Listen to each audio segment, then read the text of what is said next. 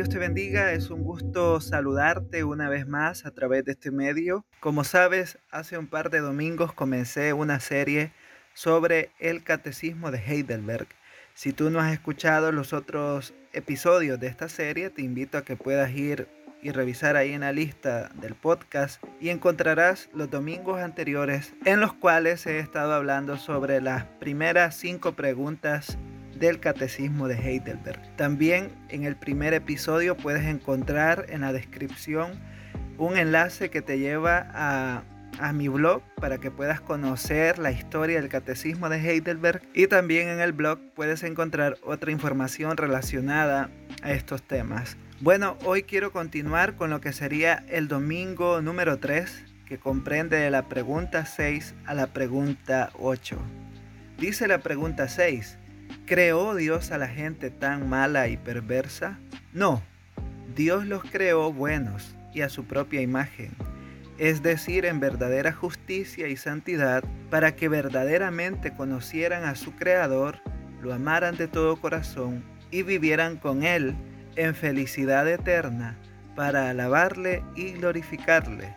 Pregunta 7. ¿De dónde proviene entonces esta naturaleza humana corrompida? Proviene de la caída y desobediencia de nuestros primeros padres, Adán y Eva, en el paraíso. Esta caída ha envenenado de tal manera nuestra naturaleza que todos somos concebidos y nacidos en una condición pecaminosa. Pregunta 8. Pero estamos tan corrompidos que somos totalmente incapaces de hacer ningún bien e inclinados a todo mal? Sí, a menos que seamos renacidos por el Espíritu de Dios. Bien, aquí empezamos a tocar un asunto muy medular de esta primera parte del Catecismo de Heidelberg. Recordemos que esta primera parte se titula La miseria, la miseria del hombre. Hemos hablado en los domingos anteriores sobre cuál es nuestro mayor consuelo y en el segundo domingo hablamos de cómo conocíamos nuestro estado miserable y nos dábamos cuenta que conocíamos nuestro estado a través de la ley. La ley nos decía que nosotros no podíamos cumplir lo que ella exige, de modo que estábamos en la condenación eterna. Todos teníamos o tenemos la tendencia natural de odiar a Dios y a nuestro prójimo. Eso lo pueden escuchar en los episodios anteriores. Ahora, en este domingo 3, es bien interesante notar cómo el mismo catecismo va profundizando más en este asunto, de tal modo que ahora nos encontramos ante la realidad de que el hombre ha caído totalmente de la gracia de Dios. Pero no nos encontramos ante este panorama desde el inicio, por decirlo así, sino que en la pregunta 6 ya el mismo catecismo nos dice que Dios no creó al hombre malo ni pecador. Dios no lo crea en esta condición. Las escrituras nos dicen que todo lo que Dios hizo fue muy bueno. Nosotros leemos que cada día de la creación, que cada obra que el Señor realiza en los seis días son buenas. Es decir, no hay, no hay en ellas maldad, no hay en ellas distorsión, no hay, no hay nada que uno pueda achacar y decir, oye, pero eso está mal, ¿no? Realmente todo lo que Dios crea es bueno, en justicia, en santidad, y cuando vemos al hombre antes de la caída, lo vemos a un hombre que se somete al plan de Dios, que se somete a, la voluntad de Dios. Este hombre que tiene la capacidad de obedecer a Dios, se le indica que no tiene que comer de un solo árbol, que es el árbol del conocimiento del bien y del mal. Se le dice que eso no lo debe hacer, que debe abstenerse, que debe obedecer al Señor y de, este modo poder vivir en plena comunión con Él. Pero ya sabemos qué ocurre, ya sabemos qué es lo que sucede, que el hombre desobedece totalmente a Dios. Aquí nosotros podemos ver, mis hermanos, que el hombre tenía libre albedrío. El hombre podía escoger hacer el bien o hacer el mal. Podía obedecer o podía desobedecer. Y él escoge, escuchando a la voz de la serpiente, escoge desobedecer a Dios. Pero las escrituras nos muestran, y esto es muy importante tenerlo en mente, que antes de la caída el hombre era santo, vivía en justicia, e incluso el libro de los Salmos dice que era coronado de gloria y honra, con señorío sobre la creación, y vemos eso reflejado en los primeros dos capítulos del libro de Génesis. Pero es cuando ya llegamos al capítulo 3 de Génesis donde nos damos cuenta de lo que ocurre. Empieza aquí un gran ataque contra la palabra de Dios y contra Dios mismo. Satanás comienza a obrar su plan, cuestionando lo que Dios ha dicho, cuestionando los mandatos de Dios, tergiversando las palabras de Dios mismo y cuestionando el carácter de Dios. Por eso vemos en Génesis capítulo 3 que la serpiente le dice a Eva, Dios no quiere que sean como Él. Dios no quiere que ustedes tengan acceso a este nivel y que puedan ver las cosas que Él ve. En otras palabras, Satanás les estaba diciendo que Dios era malo, que Dios eh, era malo porque no les permitía alcanzar este conocimiento, pero que si comían de ese fruto, aparte de ser como Dios, no iban a morir. De este modo, Satanás estaba diciendo también que Dios estaba mintiendo.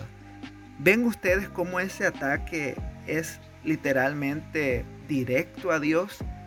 Y esto sigue ocurriendo hoy en día a través de falsas enseñanzas, de movimientos paganos que día tras día están atacando la palabra de Dios, están atacando el carácter de Dios, a manera de que el hombre prefiera el camino de perdición que conduce a la condenación eterna y no el camino de la vida que es Cristo Jesús.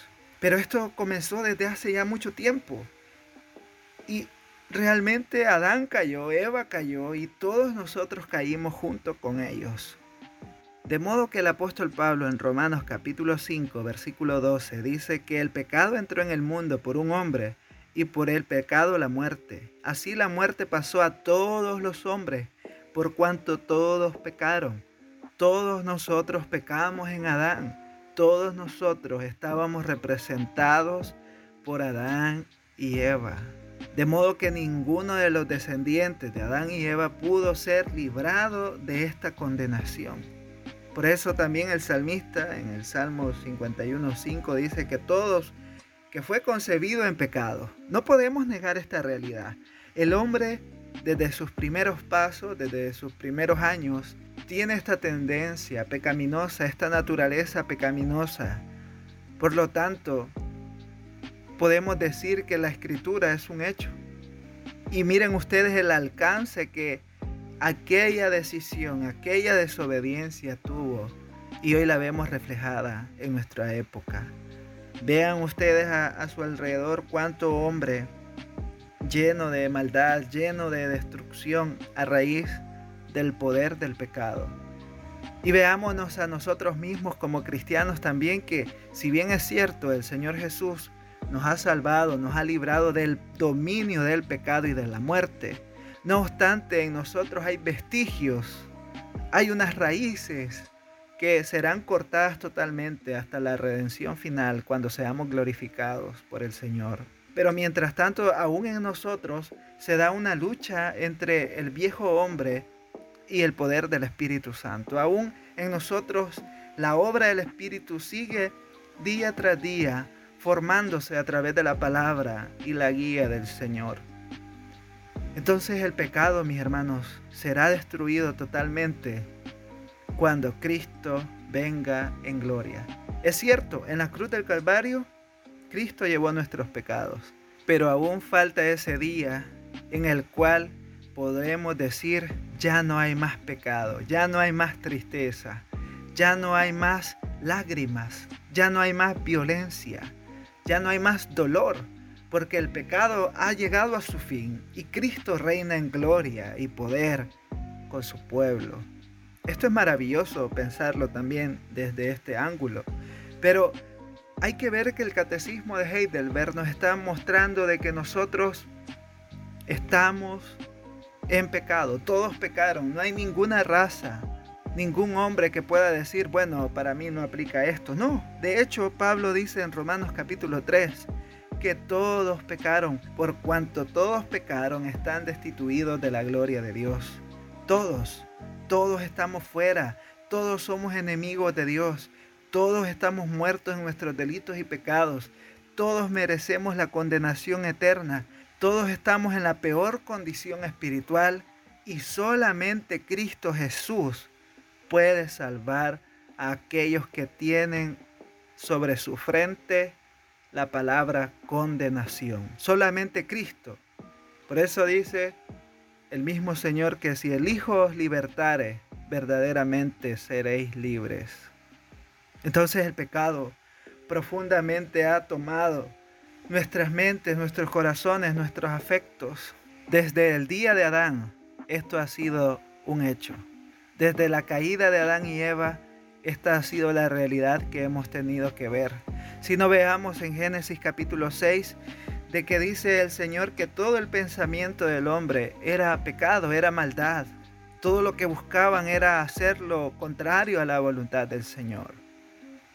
El hombre está inclinado a la maldad.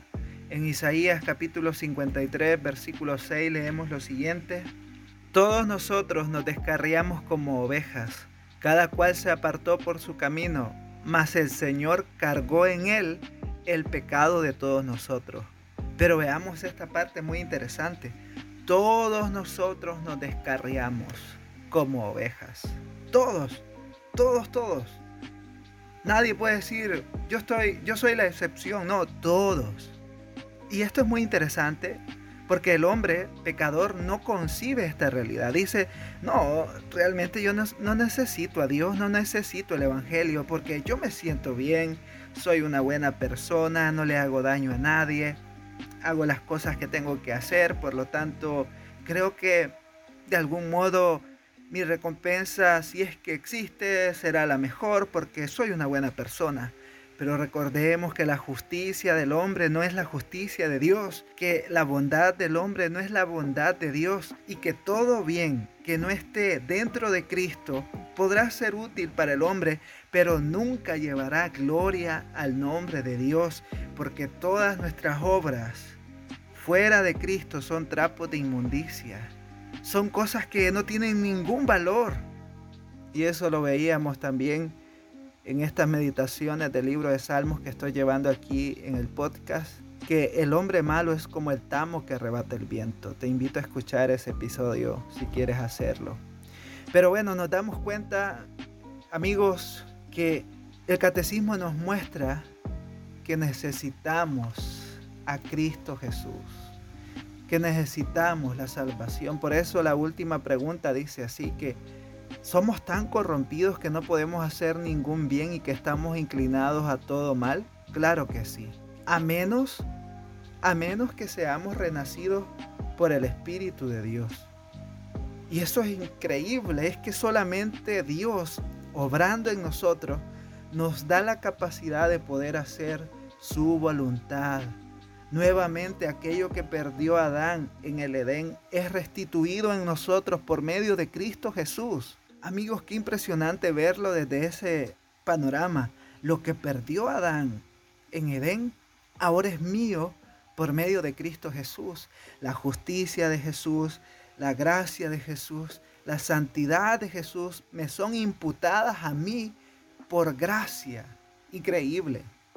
Entonces, ahora nosotros podemos decir que hemos sido justificados por medio de la fe en Cristo Jesús. Por eso el apóstol Pablo en Romanos capítulo 5 versículo 1 dice, justificados pues por la fe, tenemos paz para con Dios por medio de nuestro Señor Jesucristo. Es que esto es muy clave entenderlo. No estamos en paz con Dios a menos que estemos en el Hijo, a menos que hayamos creído en el Hijo. Así es, si tú no estás en el Hijo, si tú no crees en, Jesucristo como el único Señor y Salvador de tu vida, si tú no crees las buenas nuevas gloriosas, tú no tienes paz con Dios. Tú estás en enemistad con Él. Eres un enemigo de Dios. Ah, pero eso en nuestra época suena muy fuerte. Y de hecho hay muchos maestros que no quieren decir esto porque ah, la gente se va, se va a ofender, se nos va a ir si decimos que si no están en Cristo son enemigos de Dios. En esta época abunda ese mensaje mutilado que no se quiere mencionar, pero la Biblia es clara. Si no estás en Cristo, por muy buena persona que seas, eres enemigo de Dios. Eres enemigo de Él porque no has reconocido el mayor don que Él ha enviado para tu vida, que es a Cristo mismo, Cristo Jesús, que ha venido a librar al hombre de la condenación eterna. Así que a menos que no haya en nosotros un nuevo nacimiento por la gracia de Dios, no podemos hacer nada bueno y que lleve gloria al nombre de Dios. No puedes hacer nada, nada digno, nada loable delante de Dios. Todo es inmundicia delante de Él si no estás en Cristo Jesús, si no estás en Él. Por lo tanto, es pertinente recordar las palabras que Jesús le dice a Nicodemo, es necesario nacer de nuevo. Amigo que estás escuchando, es necesario que nazcas de nuevo. Es necesario que nazcas del Espíritu Santo. Es necesario porque si no naces de nuevo, no solo no podrás hacer el bien que agrada a Dios, sino que no podrás entrar al reino de Dios impresionante. Así que estas son las preguntas que el catecismo nos muestra para este domingo, las cuales nos invitan a reflexionar en el Evangelio, en el glorioso Evangelio de Dios y en nuestra condición delante de Dios sin Cristo Jesús. Y el privilegio que tenemos de haber nacido de nuevo por la voluntad del Padre. ¡Qué bendición! Ha sido un gusto compartir contigo. Será hasta la próxima. Que Dios te bendiga.